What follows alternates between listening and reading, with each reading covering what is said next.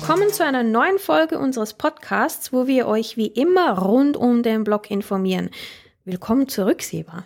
Hi Tina und hallo liebe Messianer. Bin froh, wieder dabei zu sein. Ich hatte jetzt auch endlich mal Corona. Ich dachte schon, dass das Virus mich überhaupt nicht mag. Naja, also wir sind froh, dass du wieder hier bist. Und Seba, du hast uns heute auch etwas mitgebracht, das wir neu in unserem Podcast haben werden.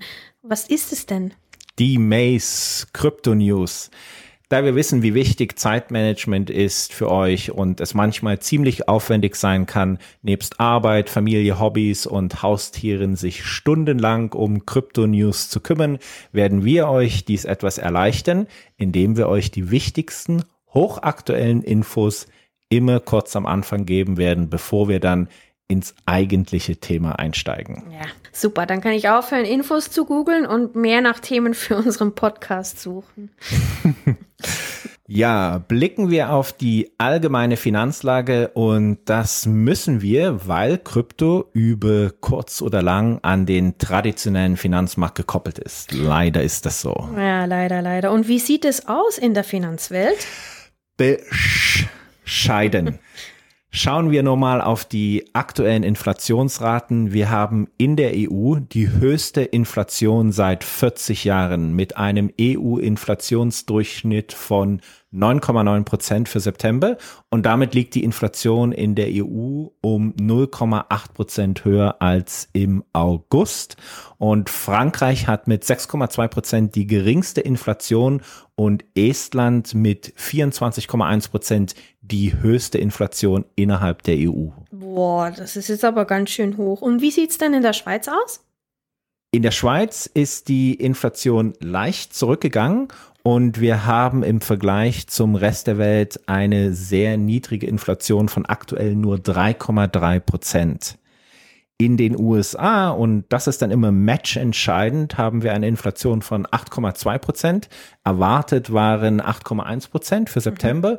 und im Vormonat waren es 8,3 Prozent. Also immerhin haben wir in den USA eine Inflation, die 0,1 Prozent niedriger ist im Vergleich zum Vormonat. Mhm.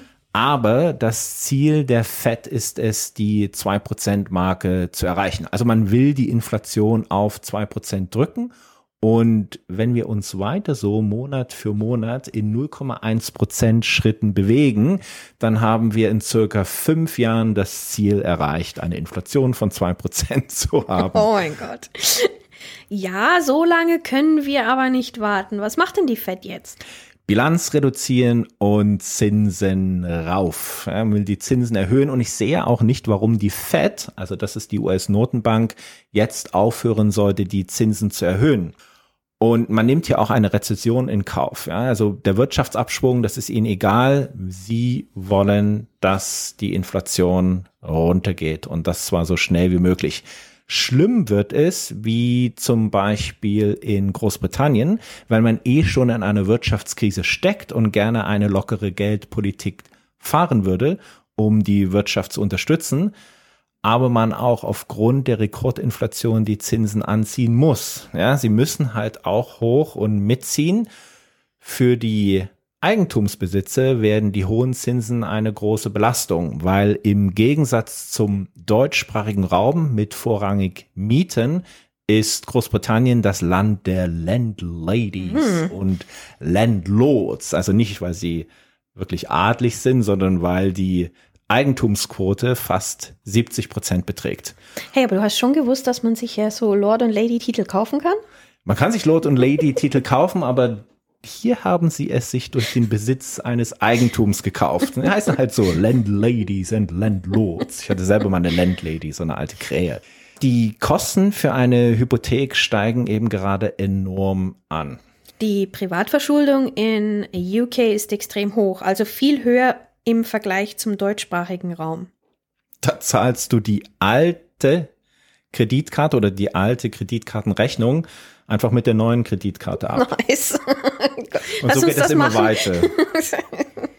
Oh je. Sowieso ist Großbritannien momentan interessanter als jede Serie auf Netflix, mhm. HBO, Amazon Prime, weil was da abgeht, ist schon wirklich grenzwertig. Äh, die neue Premierministerin Liz Truss ist absolut überfordert und wurde heute abgesägt. Bye bye. Ja, ja, die Engländer wechseln ihre Prime Minister wie ihre Unterhosen. ihre Königin regierte über Jahrzehnte, aber als Premierministerin darfst du mal für ein paar Wochen ans Ruder und da musst du schon wieder weg. Das ist wirklich unglaublich. Also Liz Trust hat halt überhaupt nichts gebacken bekommen und immer nur von Wachstum geredet. I have three priorities for our economy. Growth, growth and growth. Und auch wenn man hundertmal von Wachstum redet, passiert es einfach noch lange nicht. Mhm. Wir werden sehen, was als nächstes kommt. Man hört angesichts der brisanten Lage nicht so viel von Großbritannien in den Medien, weil es gibt ja sowieso schon so viele Katastrophen weltweit. Dann geht einfach die Katastrophe auf der Insel ein wenig unter. So wie die Titanic. Sorry. Das jetzt einfach mal so als Übersicht zur Inflation. Ich denke, es ist ein wichtiges Thema und jeder sollte die Inflationsraten wirklich im Auge behalten. Der Kryptomarkt hat bis jetzt negativ auf Zinserhöhungen reagiert und das wird auch so bleiben, bis die Dollarstärke wieder abnimmt. Der US-Dollar-Index ist einfach momentan zu stark. Ja, ich merke auch, dass das Interesse an Krypto unter Freunden, Bekannten und Kollegen stark abgenommen hat in letzter Zeit. Ja, das ist auch verständlich, weil die meisten nach Profit suchen. Aber man muss auch sehen, dass Firmen immer mehr an Kryptoprojekten arbeiten. Also du hast Visa, Mastercard, Google, Subway, die arbeiten alle an Kryptoprojekten. Die wollen alle sogar das Settlement in Kryptowährung anbieten. Und es gab mal wieder ein High-Profile-ICO mit viel Venture Capital Unterstützung. Aptos, weiß nicht, ob ihr schon davon gehört habt, das ist die neue High-Speed-Blockchain, die es da gibt auf dem Markt. Aptos wurde unheimlich gehypt und interessanterweise sehr schnell auf den Central Exchanges wie Binance, Bybit, OKX, FTX gelistet. Ich werde mal ein wenig in das Projekt schauen, werde mich dort einlesen und dann auf Telegram darüber berichten, ob das jetzt was wert ist oder nicht. Ja, vielen Dank, Seba, für die Krypto-News. Ja, gern, gern. ja, liebe Messiana, ich hoffe, euch gefällt das neue Format ein bisschen. Aber jetzt kommen wir endlich zum Thema dieses Podcasts und ich denke, ja, ihr habt alle schon relativ lange darauf gewartet. Mein nicht so sehr Lieblingsthema und zwar NFTs. Sag mal, Seba, was sind denn NFTs genau? NFTs, NFT steht für Non-Fungible Token und das heißt, diese Tokens sind nicht austauschbar und nicht gleichwertig. Am ehesten ist der Begriff mit der Nutzung als Vermögenswert verknüpft. Ein Token kann aber auch einen Vermögensgegenstand oder einen realen Gegenstand digital repräsentieren. Bezogen auf Kryptowährungen sind alle Token fungible, also die sind austauschbar. Das bedeutet, jeder Token repräsentiert den gleichen Vermögenswert. Du hast einen Bitcoin, ich habe Bitcoin und es ist wirklich egal, welchen Bitcoin du hast. Bitcoin ist fungible, sprich es ist austauschbar. Ich habe keinen Bitcoin, ich habe aber andere Coins. Ja, aber wenn du einen hättest, wäre es egal, was für einen Bitcoin du hast. es ist wirklich egal, welchen konkreten Token ihr habt.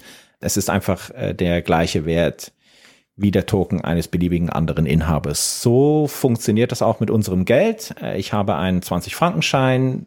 Das ist dein Schweizer Frankenschein eben genau gleich wert. Mhm.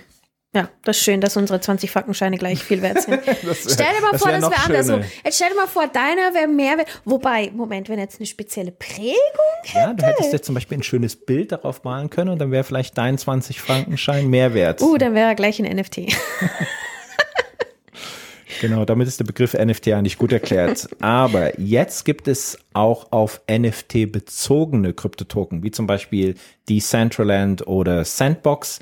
Die Mana oder Cent Token sind an sich fungible. Aber wenn du im Decentraland Land kaufst, dann erhältst du einen NFT Land Token, der den Nachweis des digitalen Landbesitzes repräsentiert. Und dann ist es ein NFT. Und NFTs kannst du dann nicht mehr zum gleichen Wert tauschen. Weil non-fungible, also nicht austauschbare Token repräsentieren einen ganz konkreten Wert und haben somit Einzigartigkeit. Zugrunde liegende Technik ist die Blockchain-Technologie, also das Ganze ist auf der Blockchain gespeichert und wird durch einen Token repräsentiert. Mhm. Das heißt, ein NFT eignet sich dann ideal für Dinge, die es nur einmal oder sogar weniger gibt. So ist es. Okay, dann wären zum Beispiel meine Pokémon-Sammelkarten ideal für NFTs. Du kannst sogar Spielercharaktere, deinen Pass, also wie Impfpässe oder Personalausweis und vieles mehr in der Blockchain speichern und mit einer einzigartigen Signatur versehen. Also da gibt es wirklich viele Anwendungsbereiche für NFTs. Hm. Und wie macht man einen NFT und wer kann das? Ich meine, könnten wir einen Maze-NFT machen? Das wäre cool. Prinzipiell könnten wir das, ja. Um einen NFT zu kreieren, muss man sich als erstes überlegen, was man zu einem NFT machen will. Das kann alles Mögliches sein. Also es kann ein YouTube-Video sein und du möchtest das gerne im Prinzip als NFT haben. Kann ein Lied sein, ein Foto, Kunst, Sammlerstücke. Da muss man sich einfach bewusst sein, dass man ein paar Kryptos braucht, um die NFT-Minting-Spesen bezahlen zu können. Okay, gut. Und äh, was bitteschön sind denn Minting-Spesen?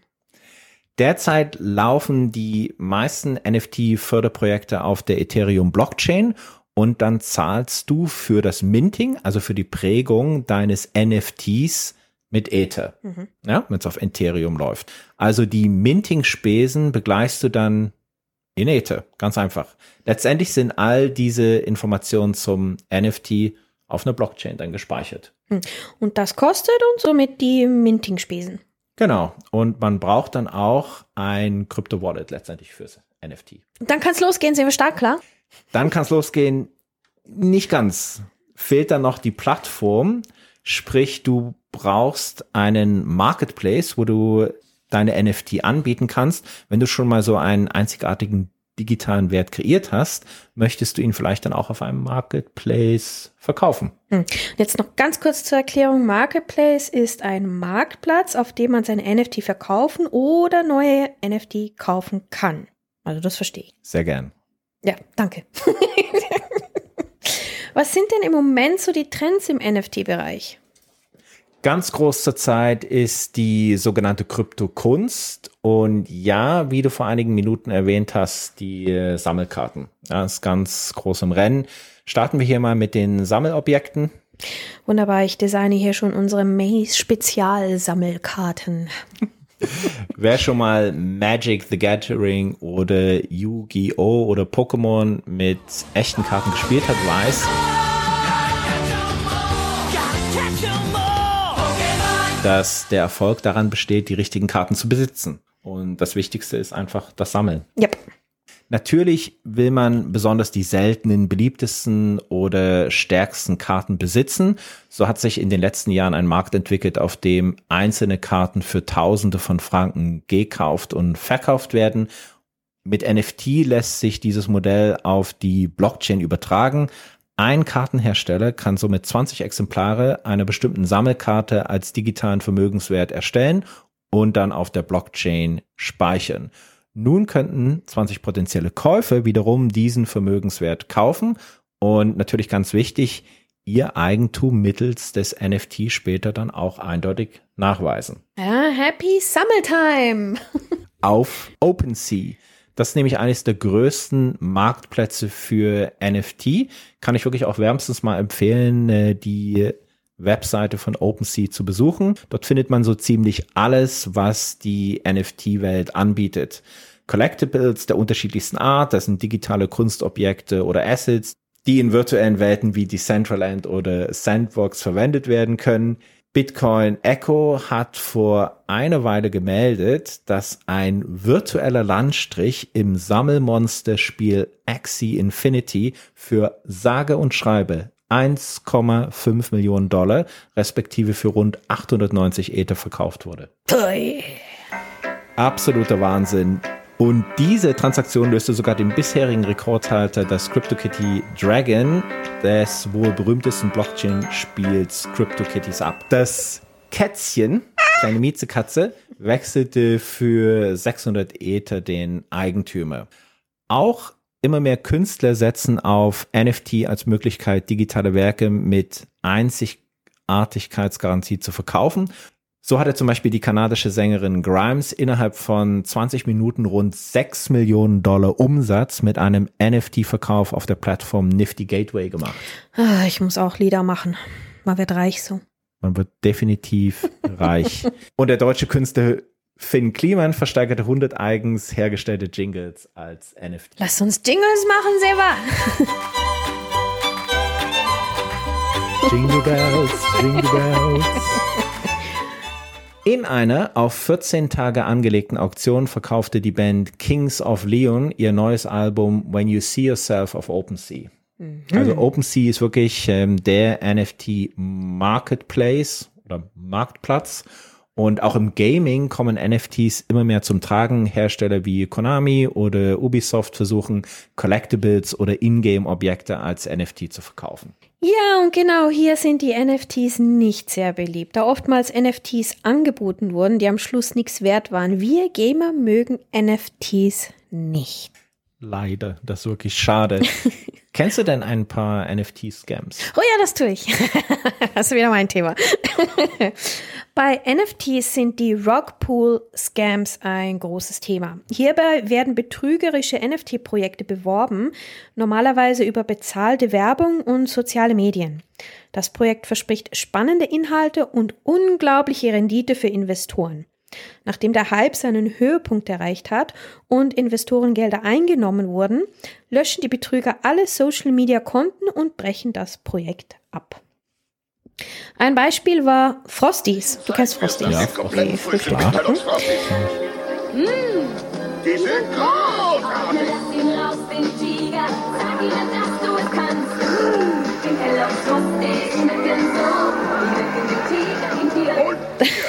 Das Projekt basierte auf dem Verkauf von NFTs von Frosties Zeichentrickfiguren, die wie Eiskugeln aussehen. Aber der Hauptgrund für das Interesse der Investoren waren die Updates und Vergünstigungen, die die Macher nach der Veröffentlichung, Veröffentlichung versprochen hatten. Darunter Werbegeschenke und eine geplante Frosty-Welt im virtuellen Raum, sprich im Metaverse. Insgesamt hat der Frosties NFT Rockpool seine Investoren um mehr als 1,1 Millionen US-Dollar betrogen. Oh. Ja. Rockpools wie diese machten fast 40 Prozent der Einnahmen aus Kryptobetrug im Jahr 2021 aus. Also 40 Prozent finde ich jetzt wirklich schon eine große Zahl. Ja, gell. Und der arme Frostys Tiger. Ei. Liebe Mesianer, einer der Gründe, warum dieser Betrug so gut gelaufen ist, war, dass die Betrüger extrem professionell vorgegangen sind. Eben wirklich manchmal echt schwer, den Betrügern nicht auf den Leim zu gehen. Mhm, das stimmt.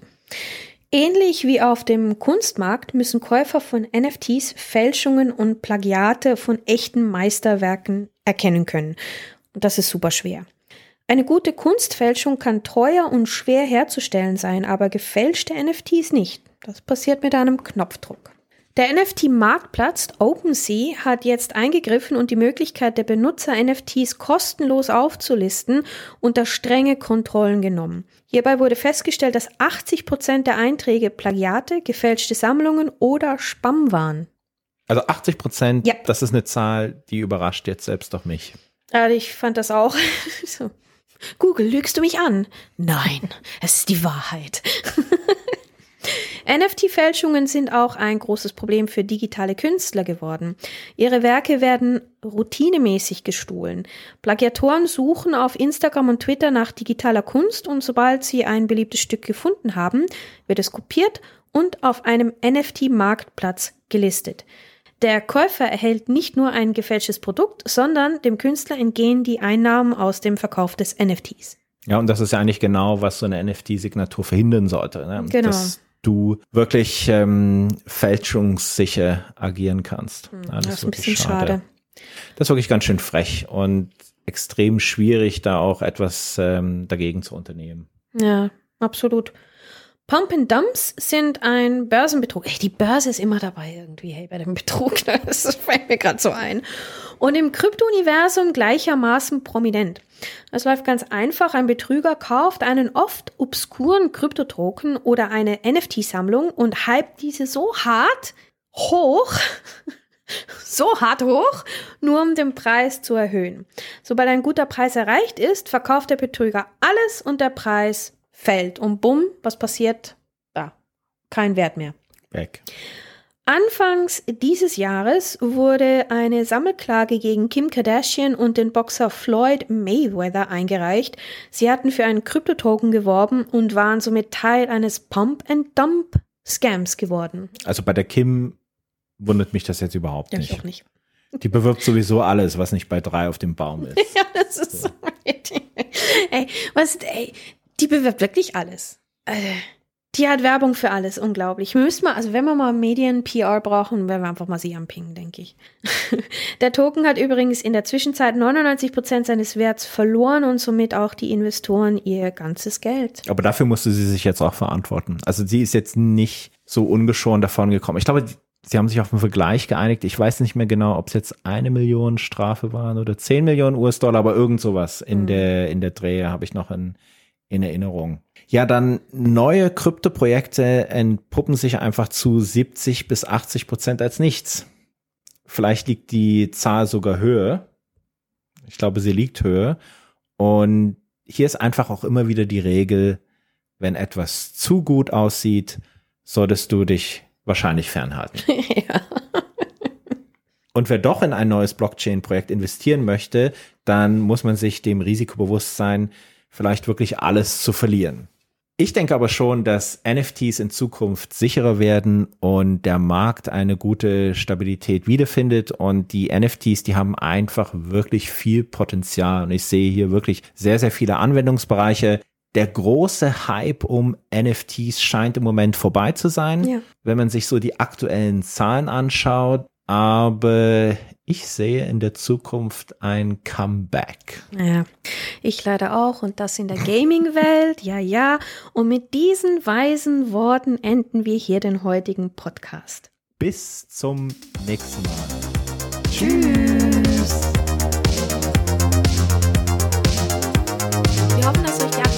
Gefallen hat.